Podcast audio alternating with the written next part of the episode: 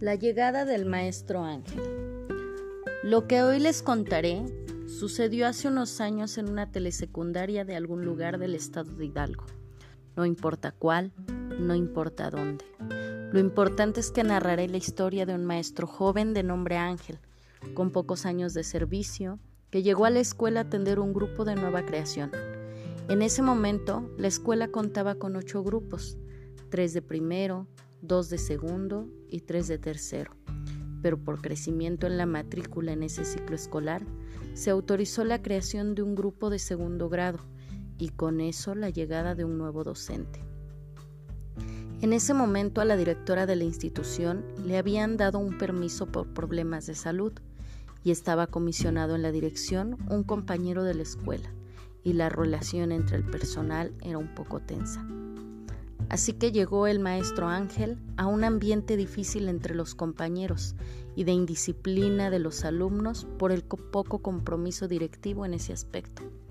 Para los maestros de segundo grado, que tenían 40 alumnos cada uno, era un alivio la llegada del maestro, pero aprovecharon la situación y le mandaron a los alumnos con la peor disciplina, alumnos rebeldes, groseros, poco comprometidos, y a pesar de eso, al profesor Ángel se le veía entusiasmado. Otro problema en ese momento fue que no había un aula disponible para ese grupo, así que se adaptó el laboratorio para darle clases al nuevo grupo formado. Desafortunadamente, solo había un pizarrón viejo, un escritorio en muy malas condiciones y butacas para los alumnos casi inservibles. Pero a pesar de todo ello, el maestro hacía lo mejor que podía, al principio era un maestro muy serio, casi no hablaba con nadie, pero era muy amable y comprometido con su trabajo.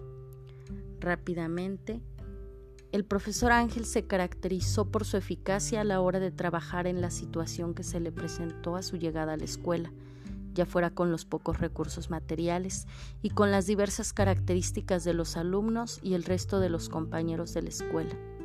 Supo remediar con sus medios las carencias y buscar soluciones a las nuevas situaciones que se le presentaban. Algo que se le puede reconocer hasta la fecha es que siempre está abierto al cambio, además de ser un compañero que siempre apoya a los demás cuando se le necesita.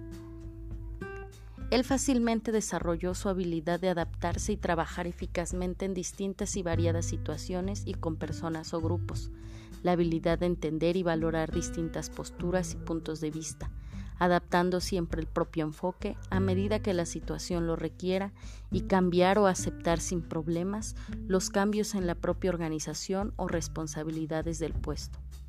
Después de un tiempo, con sus resultados, demostró ser un maestro capaz de afrontar cualquier situación que se le ponga enfrente, no importando cuán difícil pueda ser esta. Sus alumnos cambiaron de actitud.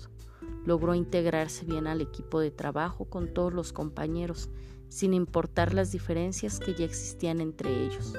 Pronto llegó a ser uno de los maestros favoritos de los alumnos y los padres de familia. Cuando la directora regresó del permiso, el maestro Ángel ya tenía un lugar ganado entre los docentes.